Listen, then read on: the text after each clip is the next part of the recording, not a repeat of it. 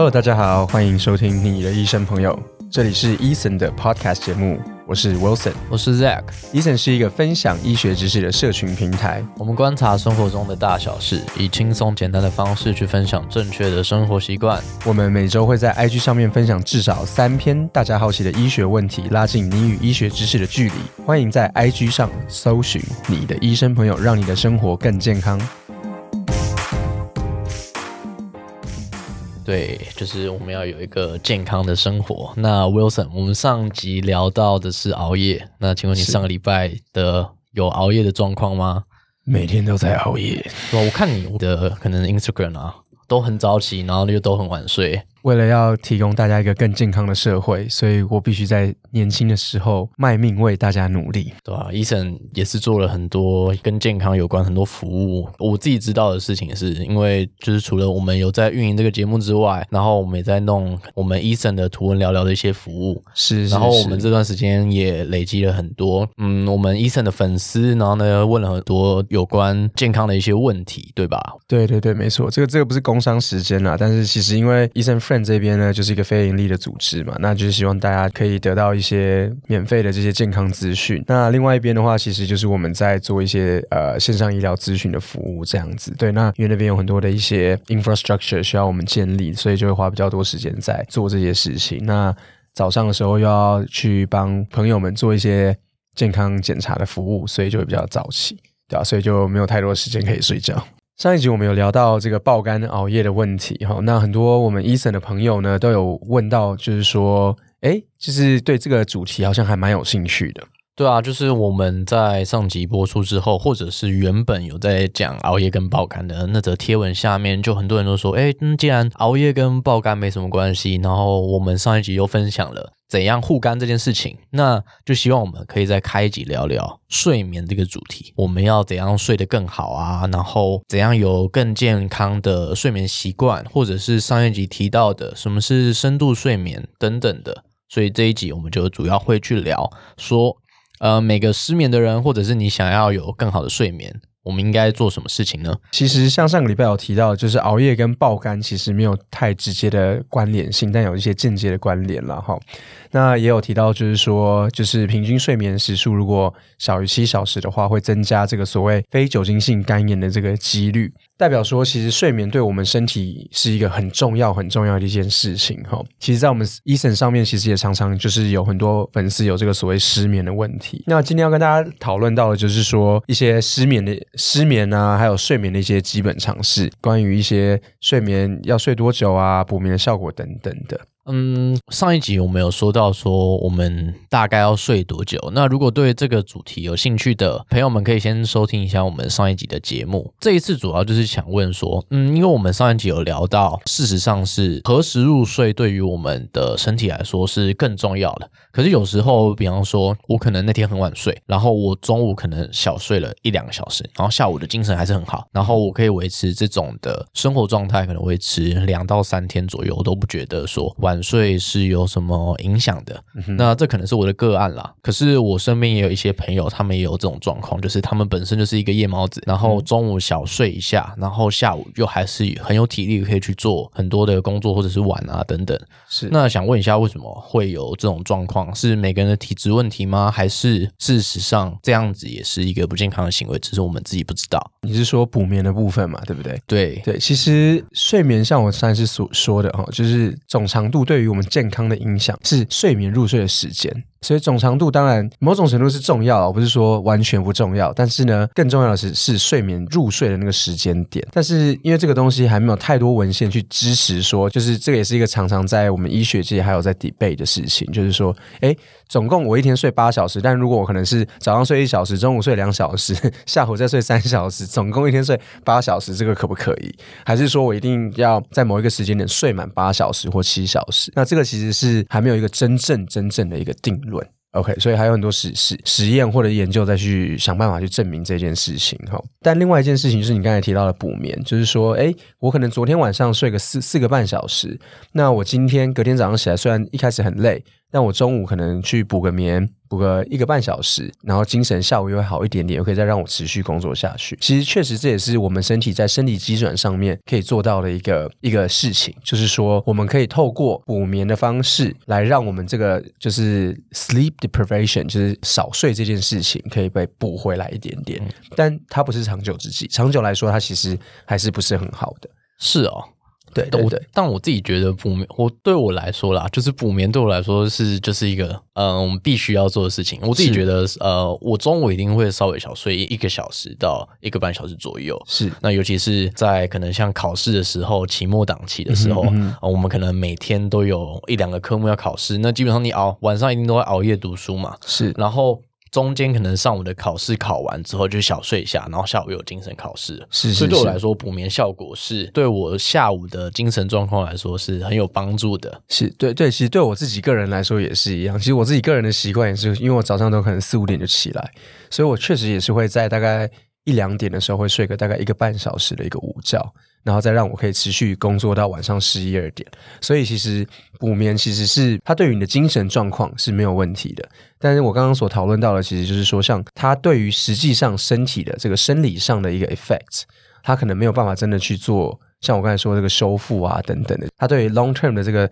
身体的 effect，其实我们还不确定说它是不是真的可以帮我们多好的一个 positive effect 这样子。但对于 immediate 的这一个马上的精神上的一个帮助呢，确实是有帮助的。嗯，比方我们刚刚聊完了补眠的一个效果，是对。那另外一个状况就是，因为像我自己的这种睡眠状况。很长，就是平日忙完啊，然后假日就开始大睡特睡，是可能从晚上十二点开始睡到隔天的十二点。可是我每次在假日的时候，我每次都想说，哦，我花好多时间睡觉，就是想要把。过去这段时间没睡到的东西补回来，可是我常常假的时候就是越睡越累，可能我明明就睡十二个小时了，已经超过我们之前说的六个小时、七个小时很久了。那为什么会这样呢？因为其实在一个礼拜的压力下来，或者是说缺乏睡眠的情况之下，其实身体确实也会有一个警讯，告诉我们说 “you need to rest”，就是你身体已经太累了。所以呢，身体是疲倦的，但因为你在周间可能没有办法好好的睡好，这样子的疲累累积下来，当然确实也会让你在周末会想要去睡觉。但其实你去想要睡觉是身体的疲倦，但是不是真正的需求。所以呢，很多时候我们在睡进去的时候，你会发现在周末越补越累这件事情，其实是因为我们在早上的时候身体很难进入一个所谓的熟睡的状态。就是等下可能会讨论到这个睡眠的阶段，我们很难进入一个深深睡眠的状态，是头脑是睡着的，但身体是清醒的，所以身体所要的这个生理上的需求，包含呼吸的氧气的需求等等，都还是在一个醒的状态。但由于头脑是睡着的，所以它抑制了我们身体可以去真正的吸到这么大量的氧气。造成我们身体会有一个一个间歇性小小的缺氧的状况，这个才是我们真正说在补眠的过程当中，为什么会越补越累？因为一般在这个周末的时候呢，所所想要的补补眠的这个休息，是说真的是不必要的。身体告诉我们你需要，但是其实你不必要。然后呢，因为这样的关系，让你变成是在睡的时候没有真的睡得很熟，然后呢，没有睡得很熟，你的身体就没有办法去真正的好好的休息，这样子。所以听起来，所以听起来就是，嗯，我过我像我自自己这种假日一次狂睡，可能十二个小时，嗯哼，这种行为事实上是没有办法去帮助我过去的那个累呃压力的一些疲劳，或者是。嗯，过去的就是没有睡觉这个东西是没有办法补回来的，是这样吧？是没有错，所以平常就该睡能睡就要好好的把它睡好，这样子。对，但生活就是没办法。对，就是要当好时间管理大师。OK，那刚刚刚刚也讲到，就是睡觉睡眠阶段这件事情嘛。对，然后在我们上一集也有讲到什么是呃，有简单讲到一些词，像是浅层睡眠、深层睡眠等等。还有眼球速动期等等这些名词，事实上我们在网络找可能如何睡得更好啊，它都有一些介绍。可是我自己看完之后，会觉得说那些比较像是呃教科书上面的一些定义，对它还没有，就是有没有更简单的观念，人能让我们的一些粉丝知道说，到底睡眠的阶段分成哪一些？然后这些阶段对我们呃睡眠时期是有怎样的影响呢？其实我觉得刚才 Zack 都已经提到，就是一些在以教科书或者是大家在网络上面都可以找得到一些，不论是第一阶段、第二阶段、第三阶段、第四阶段，然后到甚至第五阶段这个快速动眼期哈。那这几个阶段其实没有没有读医学的人，或者是讲这些东西，对对一般的大众来说，或者是我们在收听的朋友们来说，其实都是一个还蛮没有意义的一些词汇。简单来说，我必须告诉大家，这个这个周期告诉我们的是头脑的一个 activity，就是头脑的活动度。OK，那我们的头脑到第四层睡眠的时候是最最熟睡的。OK，然后到快速动眼期的时候，就是大家平常可能会开始有做梦，就是头脑 activity 又开始变快的时候。OK，它其实是有个周期，就是从哦，我现在很清醒，然后越来越睡，越来越睡，然后到第四阶级睡着，好很深，这个时候是我弄你都咬不醒的那个状态。然后马上到快速动眼期的时候，是我的头脑已经又醒了，又哦又醒了，但是你的身体还在睡。身体还是躺着的，这个时候也是最常在这个人家所谓鬼压床的时候，就是诶，我头脑已经醒了，哦，很醒，但他他如果太醒的时候，变成是你好像人醒了，但是身体还是不动的。就会有这种所谓鬼压床的感觉，就我精神回来了，精神回来，可是我的身体还动不了。对对对，精神跟那个身体脱离的感觉。OK，那这个时候也是比较常来做梦的感觉。OK，快速动眼期，其实它有一个比例啦。OK，它应该是有一个比例的，但当这个比例错的时候，就会有那种我我浅眠多梦啊，我睡得很很久，但是没有睡饱的感觉啊。因为你这个其实就是你一直可能都在第一层睡眠或者是快速动眼期的睡眠当中打转，这个造成的原因有很多了。嗯哼，我觉得光这个 topic 可能就可以讲很久很久，所以我们今天简单的来讲的话，就是包含一些，又是回到一些不正常的作息啊，睡觉前划手机啊，一些睡眠卫生没有注意好等等的，都会让你的身体保持在这种比较容易在快速动眼期的状态里面。了解，对。那我自己过去是有听到一些说法，就是通常比较常做梦。就代表说他睡眠状况不太好，或者是最近压力比较大。没错。那刚刚有在讲说，可能一些前面动眼期跟做梦，事实上是在比较前面的阶段，所以我可以理解是那些阶段就是比较像是我们的浅层睡眠嘛。嗯，呃，应该是说它以以时序性来讲，它不是前面的阶段，它是后面的阶段。等于说，它一开始进去是第一级，第一级第一层睡眠，第二层、第三、第四、第四期。然后才进入快速动员期，所以以时序性来讲，这个快速动员期是在睡觉之后的后面出现的。那这个这个 round 从一二三四 REM 就是刚才的 Rapid Eye Movement Period，通常是大概莫约在九十分钟。所以等你睡到第九十分钟的时候，你可能才会进入这个所谓的 REM。那你刚才说这个浅眠啊，没有睡好，压力造成，确实它可能会让我们这个速度变得更快。它的 cycle 变得更短，它有可能变成三十分钟就到 REM，然后就一直维持在 REM 一阵子，甚至都完全连一二三四都没有到，它都完全没有进入第四层，它就直接嘣一第一层跳到 REM，然后就一直在 REM 停，就在那边徘徊。对对对，就是来自一 REM 一 REM 这样跳，那这个都有可能。对，这个就是所谓一些比较长浅眠多梦的人会产生的状况。那 REM 在这一个临床上，我们怎么知道？其实这个人就是你看一个人很熟睡的时候，他可能。我不知道你们有没有去去那种跟朋友去玩呐？他一上车就躺在那边就睡着，就呃睡死这样。OK，你怎么摇他旁边很大声，他都没有感觉。我自己我自己比较像是这种人，对对对，或者是说去去玩啊，你坐高铁一躺下去起来的时候，感觉刚才过一秒你就已经到台北到高雄的感觉，对啊，就是比较不会影响啊。对对对，我记得好像在二零年的时候，前阵子不是台湾有一些比较大的地震，好像在台北有一个大地震吧，在大概有六级七级左右，对，然后那个时候我就是睡超熟，对，没错，完全没有被影响到，没错。所以像这样子的人，他其实就是直接睡到第四层，这样子的人你会发现他其实都没有在动，对不对？但 REM 的人会一直动，就是那种睡啊、翻来覆去啊，或者是他有时候可能也没有在动啦。说真的，不一定要动，但是 REM 的侦测就是其实看他身体会有一些微小的动作，对，或者是有些抽动啊、抽蓄啊。这种，那这个其实是为什么我们戴那种表，它可以知道说我们在哪一层的睡眠，是因为它根据我们的动作去 track。嗯，我相信蛮多人应该都有这种经验的。就我们在学生时期的时候，我们不是都是趴在桌子上睡觉，然后通常我们在做梦的时候，很常梦到一种情况，就是我们在爬一些高楼，那就掉下去，然后你就你就被吓醒。对，那个状态通常也不是吓醒，就是你身体会抖一下。嗯嗯，对。那这个这个抽动跟那个东西是有直接相关的吗？对，没有说那是有关系，那个就是我们所谓的 myoclonus。对，就是一个简单很快速的一个肌抽序。所以那个肌抽序跟我们健康是有影响吗？还是事实上它就只是一个正常的生理反应呢？这是一个正常的生理反应。对对对哦，所以了解。了解。刚刚讲到了我们的一个云霄飞车往下坠的部分，那事实上它就是我们一个正常的生理反应，然后呃跟健康是没有呃太大的关系的。那如果我们睡眠不足的话，通常容易导致哪些？可能前面有一些不好的症状发生，哼可能比方说很常头痛啊、发烧等等，到后面可能会延伸哪些主要的疾病呢？其实会常常头痛啊，或者是发烧。发烧其实就是感染嘛，或者是说，当然也不一定是感染才会造成发烧，但是很多时候就是会容易生病。其实这个主要的原因来自于像呃，我们之前有可能有提到，就是荷尔蒙失调。更学理的来讲，就是像一些压力荷尔蒙的分泌。其中一种压力荷尔蒙，像是这个可体素 （cortisol），它就是会抑制我们身体免疫反应的一个很重要的一个荷尔蒙。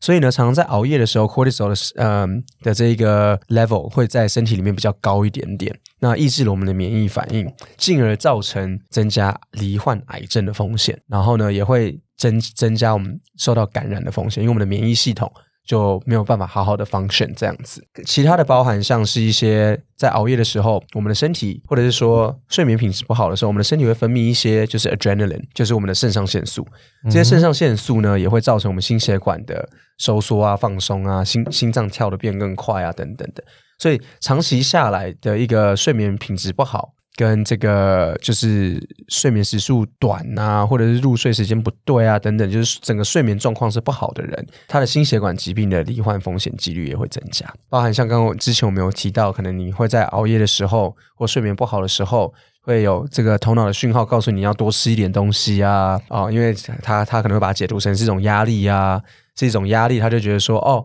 一万年前我们还是原始人的时候，压力对我们来讲是叫做没有食物，没有食物，对，所以呢，没有食物，他就会说哦，没有食物，我们要多吃一点。呃，那我们现在吃东西，我们要赶快储蓄，因为我们可能会又会没有食物，所以就要囤积脂肪。长期的这个熬夜的人，你会发现他其实比较容易变胖。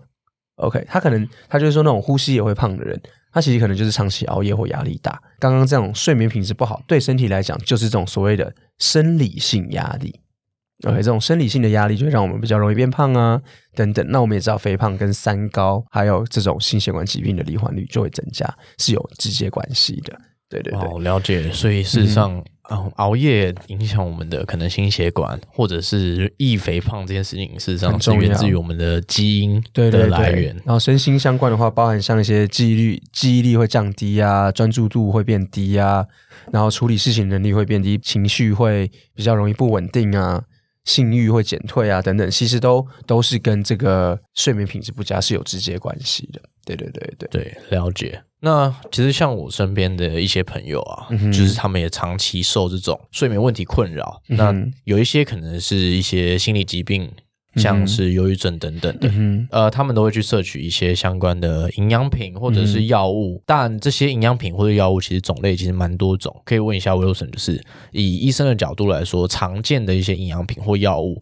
他们是如何改善改善我们的睡眠的状况？就是它的运作机制大概是如何？是那它的逻辑大概是什么呢？其实像在刚刚有说到的哈，就是你身边的朋友有像忧郁症啊、焦虑啊，或者是平常生活上压力比较大的这这种状况嘛哈。其实像我自己以前是有从这种抑郁症，也是所谓的忧郁症病况当中走出来哈。那在这个过程当中，其实会发现说，其实有罹患一些身心相关疾病的人。他确实都会有一些以失眠为表现的一个状况，所以失眠它底下所产生的原因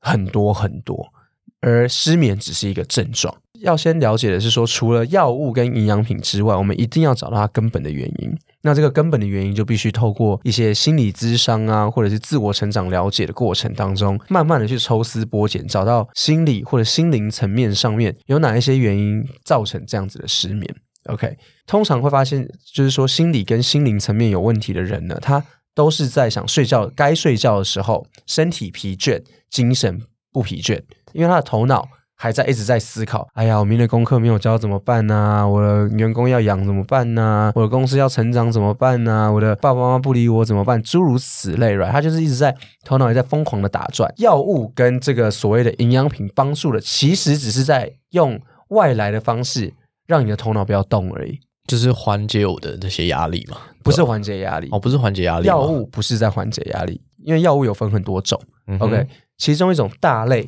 例如说解决焦虑症或忧郁症这一种大类的药物呢，里面有很多是包含一些像是脑内的这种化学物质的补充，包含血清素啊、哦 dopamine 啊、多巴胺啊等等的这种脑内化学物质的补充。因为我们了解到缺乏这些物质确实会影响到睡眠品质。但另外一大类是叫做压抑型的 inhibitory 的 drugs。那这些 drugs 呢，就是像一些平常常见的一些安眠药等等的，它其实就是有点像是，假如你的头脑一直在跑，一直在跑，一直在跑，它像一个跑步选手、运动选手，他一直在跑，一直在跑，一直跑。那个药就像是套一个圈圈，直接像那种套牛绳，有没有那种牛仔转的那种牛绳？对，就是那个西部牛仔的那种。对，它就像直接这样丢过去，你不要再跑了，然后把你绑住。OK，绑住之后呢，就让你把你拉着。这个就只是说，它本来还是在跑，它的还是会一直蠕动。OK，只是它被绑住了。所以当这个绳子一松掉之后，它又开始继续跑。所以呢，你没有根本解决它为什么一直在跑。它跑可能只是因为它要跑着去上厕所。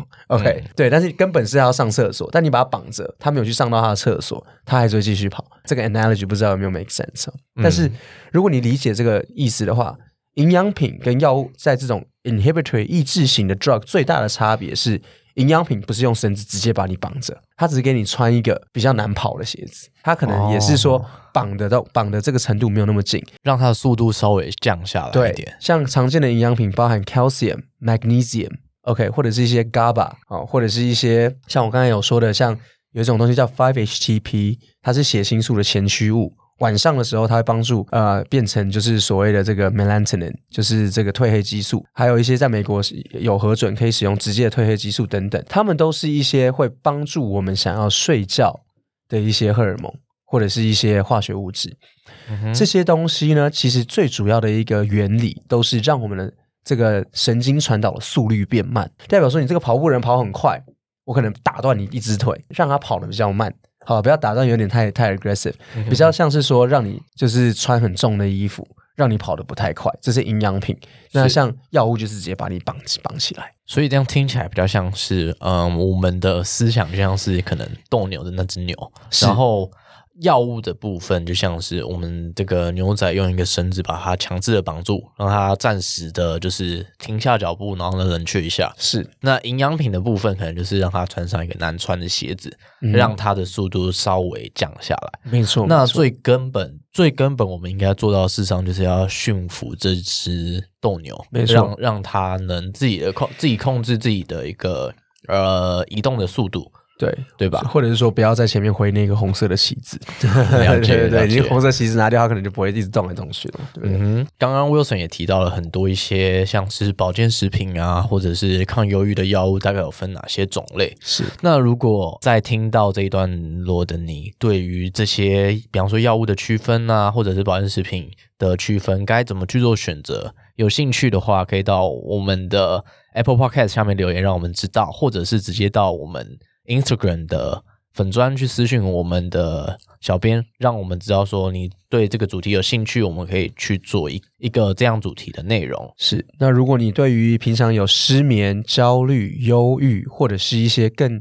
更多一些身心相关的问题，你觉得用 IG 的方式 message 我们的话，会让我们知道你是谁，你会觉得有点尴尬、不好意思的话，也欢迎你加入我们 Line at，就是医生 Medical 的官方的这个 Line 的账号，在上面包含我自己，还有我们的医疗团队的成员，都会有很专业的医师，还有专业的护理师，还有心理咨商师等等的，在上面会帮大家做咨询的服务，给大家正确的一些呃就医的管道跟一些建议。那我们在节目最后最后的尾声，想问 Wilson，就是有没有一些 call to action 可以让我们知道说怎样可以让我们睡眠睡得更好啊？比方说，可能每天我们做哪三个步骤，就是可以让我睡得更安稳一点。那刚刚有一些比较长的一些理论性的东西跟大家分享，就是有包含说要从心灵层面上，你要找到你不论是情感伴侣关系啊、亲子关系啊，或者是父母朋友关系、家庭关系，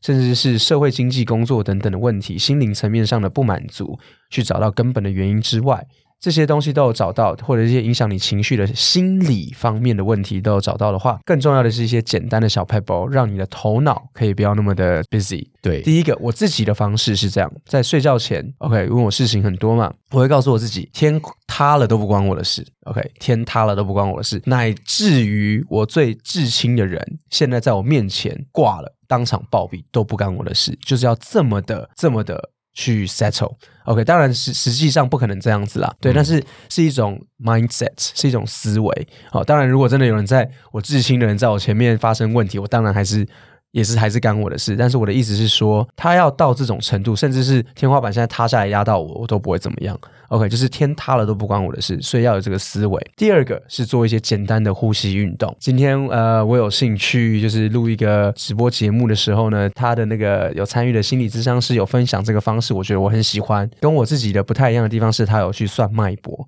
所以第一个是说，就是深呼吸，OK，数五到十秒。那他的方式是说，在深呼吸的过程当中数自己的脉搏，然后很用心的去数。吸到底的时候，我自己会在憋气，OK，再憋五到六个脉搏，或者是他说的就是数脉搏。然后呢，在吐气的时候，再再吐五到六个脉搏，OK，对，大概是这样子。对对对对对，所以就是憋气，然后再慢慢的吐掉。对对对对，OK，那 Zack 在这边有在跟我们大家一起做，So 这是一个很好的方式。那多做几下呢，其实就是一个我们常说的这个静坐或者是冥想的一个基本的腹式呼吸运动的一个小技巧。那做好以后会有有助于帮助我们身体放松，然后也可以帮助我们的睡眠品质。嗯哼，所以这样听下来，比较像是有两个大方向。第一个方向可能是在睡前，我们可以去做一些仪式感的一些想法，就是比方说想一下你今天经历了哪些事情，然后你相信哪一些价值，让自己睡前的时候进入一下你期望中的那个价值观里。然后以物理的角度来说，我们可以做一些深层的腹式呼吸，让自己的情绪慢慢的稳定下来。对，那刚刚 Wilson 跟我们分享了，基本上我自己把它归类成两个大块。第一大块就是要有在睡前的时候有一个仪式感的行为。可能你在睡前的时候重新想过一遍，说，哎，今天做了哪些事情，跟朋友吃了哪些饭等等的，然后把自己心中的可能价值观啊，呃，每一天未来可能会更好啊这些东西去想过一遍。那以物理的方式，可能就是开始有做一些深层的腹式呼吸等等的，然后让自己的心情去稳定下来。那这个事实上是，嗯，所有一般人都可以去做到的。那就是假设你有一些疾病啊，或者是一些其他因素影响的，再来做这些事情，事实上是没有办法帮助你改善睡眠的话，那可能就是可以透过营养品的方式帮助你的睡眠状况，是这样吗？没有错，就是说像刚刚。有跟大家介绍到一些，不论是腹式呼吸运动或者一些仪式的方式呢，其实就是一个自然的方式，帮助我们的头脑去做到这个所谓的穿重衣、穿难穿鞋的这种，或者是绑住它的一个很简单的一个动作。当然，如果有需要的话，有需要求医。或者是求助医疗专业的服务的时候，也不要避讳，因为身心的健康其实跟我们生理的健康是一样重要的。呃，透过一些专业的帮助呢，也可以更好找到你失眠的原因。那我很感谢今天 Zack 准备这么完整的这个节目内容哦，然后也用这么完美的 FM 好声音跟大家分享这么多很好的这个 topic，希望大家 enjoy 我们的节目。感谢你今天收听我的节目，我是 Wilson，我是 Zack。如果今天听完节目，你想要跟我们一起把生活过得更健康，欢迎大家加入我们 Facebook 的社团，在上面呢，包含我自己还有我们的医护团队，也会跟大家一起来讨论。